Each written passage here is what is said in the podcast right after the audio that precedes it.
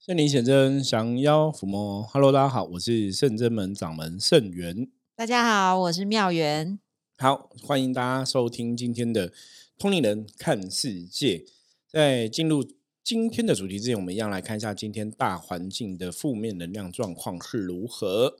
黑竹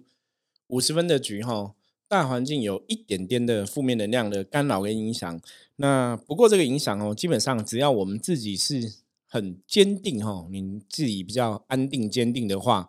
然后做好自己的事情，不要去管别人的事情哈，也不要多管闲事，然后维持好自己的专注哈，专注力放自己身上，基本上来讲，大环境对你的影响就不会那么严重哈。所以黑猪提醒大家，如果说今天。跟别人相处啊，互动啊，我们把专注力放在自己身上，很多事情只要求自己做到最好吼，不要去要求别人，那今天一天就可以顺利平安的度过。太好啦！好，我们今天通人看世界要跟妙元来分享的主题是什么嘞？好，我们这今天要分享这个主题是前阵子艺人爱成的坠亡事件呐。他因为在阳宅里面跳楼自杀嘛，那呃专家呢就爆料，就说啊住户集体头晕的主要原因，因为其实住在那里啊，他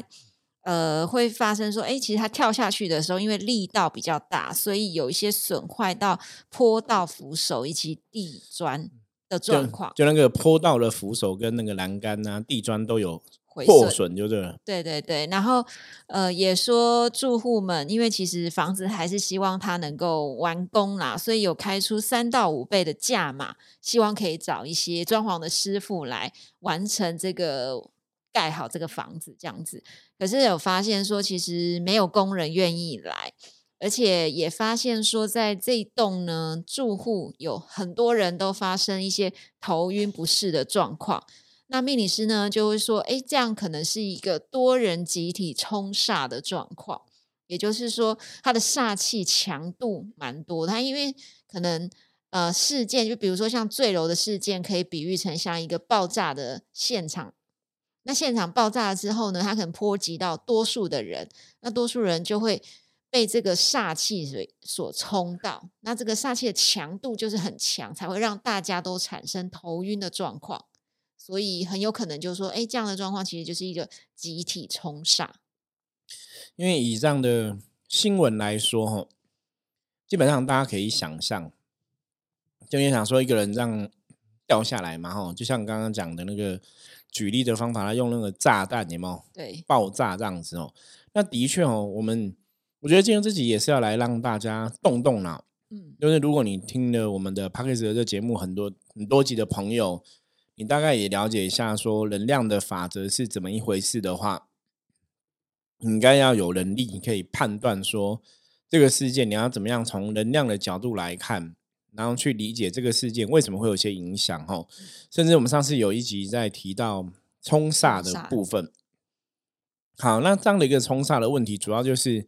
大概有两个层面要考虑。哦，我们之前在讲能量的原则啊，我们有提到过说能量有所谓的。内能量跟外外能量，对，内能量就是我自己对这个事情的看法哦，我内心是坦荡荡的，我内心是无挂碍的，无挂碍的，还是我内心是有恐惧的哦，这是一个内能量，你自己的一个想法看法会影响到你的内能量。一个是外能量，外能量包含了大家外在整栋大楼的人，或是外在社会人士的观感。对这个事情的观感，对这个事情投注的意念，这是外能量部分。是，那还有包括一个很现实的实际的问题，就是他在这一块土地上过世嘛？对，那你有死亡在这边，你的血流在这里，对不对？那这块土地它就会变成一个有煞气、有个负面能量的场的一个地方。对大家来说也是有一个印记在，因为新闻太大了。对，所以那个土地，就像你说，它撞。烂这个扶手，对，然后这个土地有些瓷砖坏掉，所以那个的确是会有一个外能量的影响在那个地方。所以我刚刚讲几个问题，一个是你内在如果说对这个事情是有挂碍、有恐惧的，然后你那个内在能量会影响到。第二个是它经过那一块土地或是那个地方，它的确是有一些负能量的连接在，嗯，所以这样就会构成一个冲煞的问题。那冲煞问题，就算我自己的内能量，我自己可能觉得那也不干我的事，那是哦我们这个住宅的人做了这个跳楼自杀的事情嘛，所以你可能也没有想太多，或是你也没有恐就惧。正常生活这样子。对，可是的确那个地方还是有一个负面能量在，外能量还是在嘛。对然后就像刚刚妙元提到的，因为新闻报道推波助澜，哦，又一直这样讲，一直讨论，所以大家那个能量就汇聚更多，大家觉得那个是一个不祥的地方，或是不祥的能量场。对所以为什么我们隔了这么久才来深度的讨论？吼，因为你不要在那个节骨眼上面讨论，对，那过比较久，大家比较荡，吼，心情比较平复之后，我们再来讨论这样的案例，可能会比较适合啦。对所以这也是为什么以前有时候有些案例刚发生，我们觉得判断是可以马上来讨论，跟大家分享；有些可能就是你要等一段时间再来讨论哦。嗯像最早以前，我记得我我忘记我们聊过小灯泡的案例了。哎有嗯，有以前有有聊过吗有有有，那个也是我们隔了很久才讨论嘛，哈，因为那是个事情发生当下，我觉得对家人来讲，那个外能量的连接太强，因为大家社会都会看嘛，舆论嗯很多啦，想法所以像我们现在讲这这个这个艺人哈，这个例子哈，那他这个外能量的影响基本上还是存在啦。所以你那个土地通常的处理方法就是，你可能还是要找到法师啊，那种找一些道长，或是像我们这种工作的哈，比方说我对们甚至们也有在处理这种类似的事情。对，你要去处理这样的事情，因为比方说像有些人可能在家里面，嗯。以前有遇过那种吊吊那个上吊自上杀的，或是烧炭自杀在家里的，那家里的确就会变成一个像凶宅的一个地方。因为就有魂魄在那里，如果他没有被超度的话，那那个空间的能量可能会让比较敏感就会觉得啊头晕晕的，想吐想吐的。对，的确会有这个状况，或者说，嗯大家知道一般过世的人你要招魂嘛，对你如果没有招魂，把他魂魄能量汇聚在一起，他就会留在他离开的地方，所以那个就变成一个负面的能量场嘛。嗯因为过世的人变成一个灵体的状况，基本上来讲就是一种比较负面的一个能量场。因为活着的人是阳性的能量嘛，死掉人是一种阴性的能量，所以那种阴性能量对我们这种活着的阳间的人来讲，它本身就有一个能量的冲突。嗯，这也就是刚刚前面跟大家提到所谓的一个冲煞的问题，所以他的这个案例是因为他是一个艺人，他是一个名人，那大家新闻又讲，所以那个外能量的汇聚就会更大，所以就会勾引起大家更多的恐惧，所以有可能会因为这样子变成一种所谓的集体冲煞。嗯，理论上来讲，以能量法则理论上来讲，是的确有这种可能性存在。是，而且其实我看最近的一个新闻啊，就是那个呃，他老婆我忘了叫什么名字，王彤哈，王彤他还是就是新闻指出说，他从发生事情到现在，他都没有回家，就是不敢踏进阳宅一步。对，那个能能量连接太大了。我觉得一个是我们讲你的你的家人、情人，或是你的爱人离开，我觉得对任何在生的人来讲都很痛苦。所以你就地重游，你可能会睹物思人，那个其实是很不好的一个状况。对，所以理论上，像这种的，通常他们真的都会选择就是把房子卖掉整理整理就卖出去或怎么样。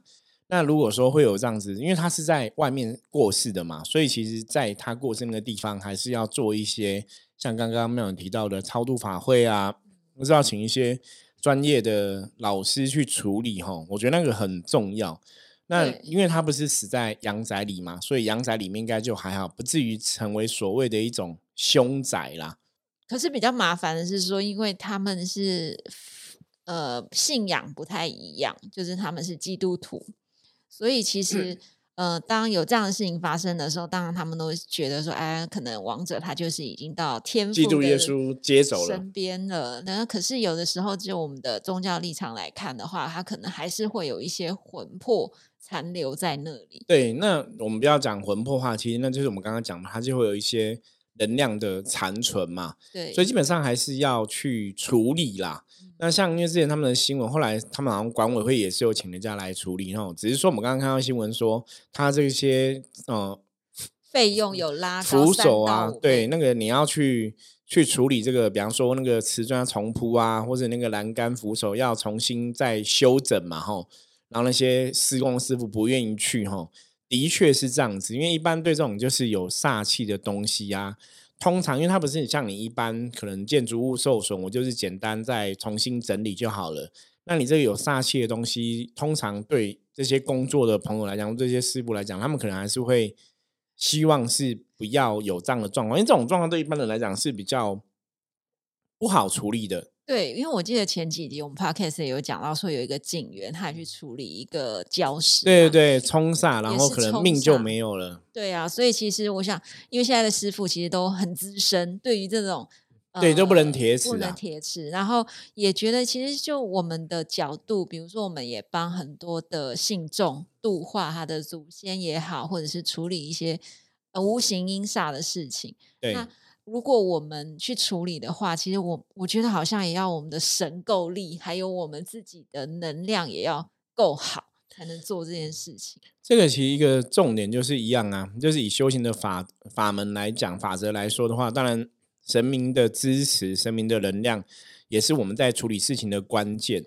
早期我们有讲过嘛，我说我们在施法的过程中，其实比较重要是我们有没有那个神力。那这个神力也未必是我们自己修来，反而是你的神明，就像刚刚妙云提的，神明够不够力哈，或者神明的能量是不是可以去超越这个无形外在的一个干扰？对啊，因为其实，在我们超度的流程上面，其实蛮繁繁杂的，就是你可能还要先开挂看一下这个冤魂是不是有什么需要的，我们要提供给他，然后还有比如现场要布什么样的阵。然后要怎么样去化解他的执念也好，或者是怎么样把他送到他该去的神佛旁边？对，妙云提到一个重点呢，就是这个往生者他的执念其实是一个关键。嗯，那古时候啊，大家应该有印象，就是通常针对这种自杀的案件啊，哈，哦，通常都会觉得自杀的人是最难超度的。那你有听过这个？好像就是因为他。他可能是意外，他并没有预计自己要离开。一个是这个，那一个就是他不晓得他已经走了。对，然后他可能还会脑海里像跑马灯，他有很多事情要做，或者是什么，他会觉得他不甘于死亡这件事情。对，可是你那个是属于意外死亡的，当然可能也会有类似的这种残留能量体或是残残留的灵体的状况。可是像对于这种自杀的。人通常来讲，因为他们自己知道自己要做这个事情，所以他会存在那个最后的恐惧跟最后的画面，所以他会一直去重复。通常以前的说法是，他会不断重复以自杀的行为，就最后一刻我做这件事情的行为，他会一直不断重复。对，那为什么会不断重复？哈，这个我们的理解是因为当他内在恐惧到那个程度之后，他会一直在重复这个行为，是他的恐惧一直在重播。不是他自己真的一直想要重新再跳一次，再跳一次，不是这样子，而是他存在这个能量的框框里面，因为他脑袋认知，他死亡前一刻认知是这样子，那个恐惧过大，所以他会一直 repeat，会一直重复这个状况。所以通常来讲，以我们的实物上经验，如果他是自己结束自己生命的朋友，你要超度他。的确比一般寿终正寝，或是一般他生病生病很久，可能也知道自己快没命了，对的朋友还会比较困难，因为你要先让他知道他已经死亡的事实，甚至让他可以放下这种执着跟怨念。哇，那其实蛮难，因为我觉得生而为人，光你是活在这个世上，你就有蛮多执着、贪嗔痴的执着。我觉得刚刚师傅提到一个，让我想到说，比如说师傅刚刚讲到说，他会一直重复这个画面，就像。人也是啊，就是我们活在这个世界上，我们会因为执着一件事情得不到，会一直想要得到。它其实好像也是一种画面，一直不断的在重。对啊，执着的力量就是这样子啊，就把你困在那个境界里面，走不出来嘛。对，所以一样，其实我们常常讲说，人很多事情都是真的要看开、想开，甚至要能够放下。哦，你放不下，你一直执着，到后来其实只会害了自己。像早期我就遇过客人的案例，他就是夫妻的关系嘛，那老公可能就有外遇，是可是老婆就没办法接受，说你今天是因为外面的女人而不要我，好像显得我是被抛弃的。对，所以后来他们就用尽方法让老公可以回到家里来，就是很努力去，比方说可能以前是不是对老公太凶了，或是不够温柔，所以老公才会去可能酒店呐、然后酒店女都很温柔嘛寻，芳问对柳，可能都觉得酒家女生都很温柔，讲话都很小声，然后都很温柔，每个人都很体贴，都会支持你、鼓励你，有没有？不像家里老婆都会骂你哦，然后让你好像嫌弃对嫌弃你，好像你很没出息。所以很多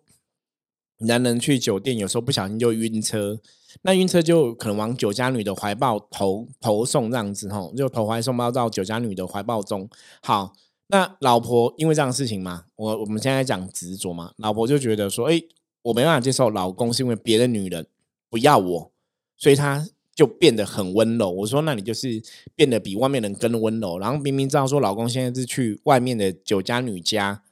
哦，去他家陪他过夜什么，他你也不能在意，没有，他也没有在意。他说、啊、天气今天天气很冷啊，你要注意多穿衣服啊，也不要太累，早点休息啊，就是很温柔，然后都不骂他。以前都会骂说你是不是去那个女人家了，都会吵，对不对？现在都不吵，然后都非常温柔。那非常温柔的时候，男人本来就不是一个玩咖嘛，久而久之就突然觉得我老婆对我很好，我是不是好像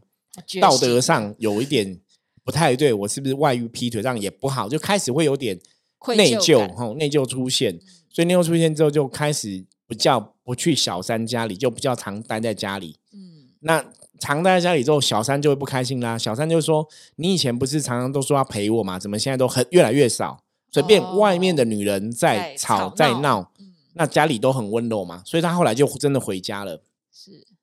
结果回家之后，你知道老婆在讲什么？我说那很好，回家恭喜你。结果他跟我说：“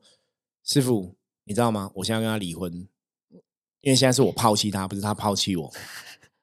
你懂吗？他就是千方对，可是我想的是，他就是千方百计让他回到家里来，然后之后他跟他提离婚，其实就是我刚刚讲执着。可是这种执着，有些时候你害到的是自己。对呀、因为你又花了很多时间，然后跟他培养感情，就是假装培养感情，那你为什么只是想要报复而已？嗯，对，所以你看人的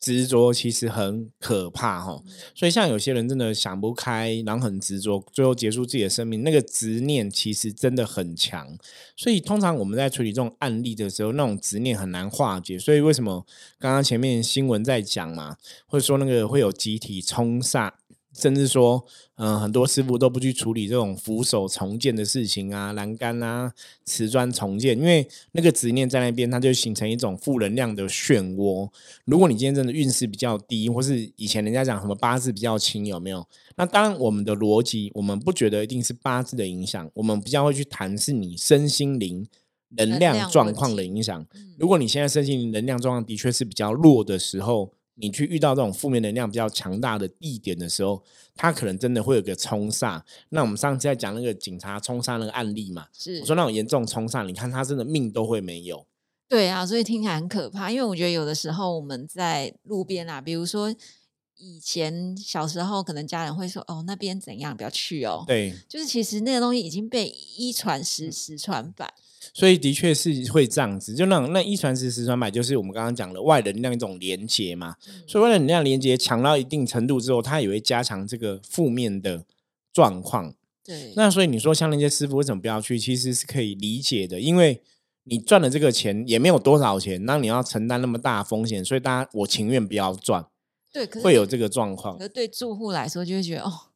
我都已经花了好几千万买这个房子了，那现在对这个东西该怎么办？就变成是卡在那里。可是依照坦白跟各位分享哦，像我们最近很多朋友、客人在买房子，对，都有问我们，那我们就是会透过卜卦跟看风水方法帮客人做决定，因为这个宅会有人自杀或怎么样，基本上风水是看得出来。真的哦，对，所以还是要注意啦。就是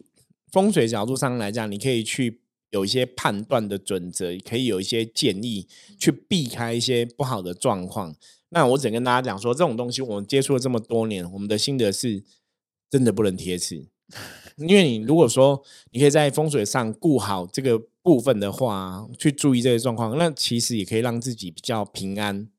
然后比较比较安全。对啦，就住起来。自己的运势上面也会比较好啦，因为其实买了房子就毕竟就是人生大事，成家立业，然后也希望住在这个阳宅里面可以有一个好的发展，对，平安健康啊，或者说可以财源广进啊。因为有些房子如果带财，你住进去，哎，可能事业顺利，财源广进，那也会比一般没有带财房子更好嘛。对，那像讲这样的案例，我们就要提到说，像有的凶宅。哦，像有时候我们去处理凶宅也是这样子，我们之前有讨论过，就凶宅处理通常一样。如果说那个亡魂，其实有些他们真的是都没有去招魂。像以前我处理过个凶宅，就是他只是在那边过世嘛，然后死的遗体移走嘛。对，那为什么没有去招魂？因为有的是家人也不想碰了。哦，他可能自己来台北住，然后可能家人又或是说，对你讲的是这种事，只是远离而已。那有的家人不想碰，比方说他可能是跟家人有一些吵架，或者什么的，或是家人有一些不开心，就觉得反正就很几年没很多年没联络了，死了就死了，我也懒得理他，我也不想去认识，也有这样的状况哦，也不想去为他收尸。那好，那有的可能就是我去收尸了，可是我也不可能再花钱去净化他。他像我们之前遇到的房子房。房客自杀，那房东找我们去处理嘛？可是你你要跟房客收钱，他会给你钱吗？他不会给你钱。他说：“那那我儿子租的，那我女儿租的，不干我的事，家长也拒不付。那他们是那个家庭的长辈，也不想去处理。他说：那这些有你家人的东西，你要不要收走？不要，你全部都丢掉。房客就直接跟房东，房客的亲人就直接跟房东讲：我我都不碰，我们也跟他没联络，你全部都丢掉，我们都不要。他不关我们的事，对，就不不碰嘛。那所以这种状况就会有个问题，就是。哦，他可能真的就没有招魂，嗯，所以我们曾经去的凶宅案例就是类似这样，就他没有招魂，所以你进去你就知道说他还在房子里面，那怎么办？你要让他知道他已经死了，然后不要执着。那我刚刚讲过，有些自杀的朋友，他能量会在这边形成一个循环嘛，对，所以你要让他脱离这个循环，你要斩断这个循环。之之前我们处理的案例是钟馗将军来帮忙，就是一般人家讲钟馗爷，因为那个真的是你要请到。有力的神明才有办法去斩断这种循环，不然那不是一般。你说你一般的老师，你如果真的法力法力神力不够，我觉得不是那么容易处理。好，那你处理这个东西，你你可能要了解他的状况之后，再跟他谈判，再跟他聊，然后再请诸佛菩萨来带他。然后可能做一个简易的超度之类，因为我刚刚讲那家人都不管嘛，所以也不会有好的超度，你知道吗？所以他那个怨念或整个状况没办法得到一个好的消散的方法。对，所以你要你要超度，你要干嘛？你要做很多仪式，然后你再去处理这个事情。所以有些时候，像我们要处理这种东西，基本上来讲，对我我觉得这种都是吃力不讨好。就像刚刚前面讲那些师傅，为什么不去不去换呢？你已经价钱人家多加好几千块给你们，不愿意去，因为。这个钱，第一个没有人想赚这个钱，第二个这种的你没有拿钱，没有拿到一定的能量交换，大家可能又会被能量干扰影响，自己也累，然后可能好几天对，就是感冒，对啊，所以很尴尬啊。你不想赚这个钱，所以你不接嘛。那如果你真的要接的话，如果那个费用太不合理，嗯，就没有符合处理这个事情的很多状况。比方说，你看像一般我们处理凶宅，你可能。我们可能去不是只有去一个人、两个人，我们可能去三个人、四个人、五个人，团队去一个一个 team，然后你要起见法坛，你要谈判，你要司法，你而且你要确保你把他请走，请菩萨带走，最后你要整个再净化，确保以后住的人不会遇到什么住到好像像鬼屋这样子。所以那个程序其实是费时又费工，而且又要神明有一定的力量。对，所以。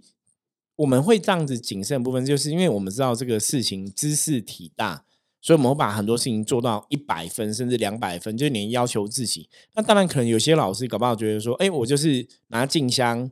金光神咒念一念，然后清净走一走就好了，对不对？可是基本上来讲，如果他真的灵魂还在里面，你没有去做一个好的沟通、沟通谈判，你没有把它好超度，其实你这样弄完，你以为好了，他还是在。对呀，对，那那那当然，你就可以拿，比方说一个老师去弄一弄，你当然可以拿很便宜的钱嘛。嗯。可是事情有没有处理圆满，其实是没有的吼。所以我觉得这个是很难拿捏。所以通常这种案案子，我们讲说，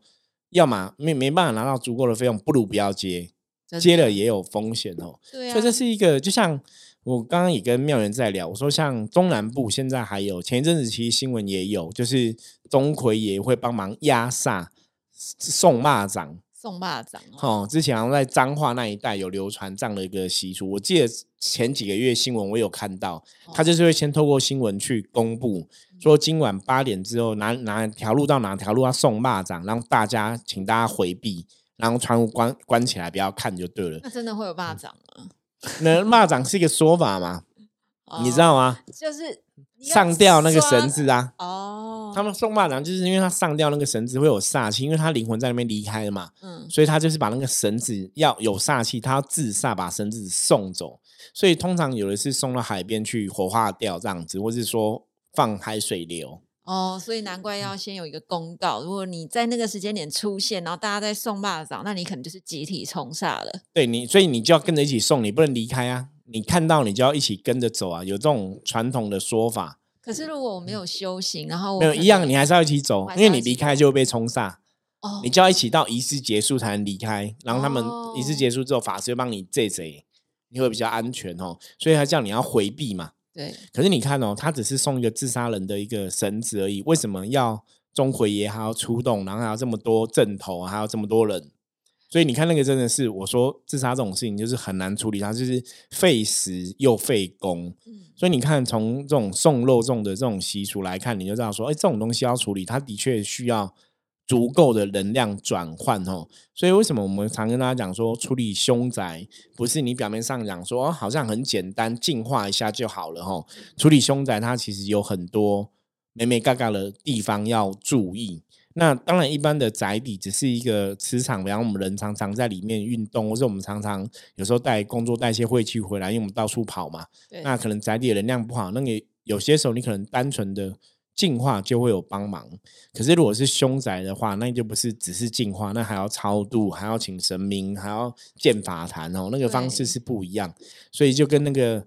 中南部的流行送蚂蚱一样，你看他也是很搞纲哈，很很多的仪式，很多仪轨要这样走，那甚至要请到钟馗爷这样跳钟馗去送哦，那个是真的有他的道理。对啊，我就想起来有一年，哎，有几年我们有去中南部参加进香，然后刚好也有遇到有一些，好像也是彰化云林吧，对，然后可能有些宫庙的呃就会举办绕境，对，那是绕境，然后绕境会走到。可能有一些地方，它之前可能容易出现车祸，对或者是有一些不好的绕境，那个就是要去净化当地的一个煞气啦。对，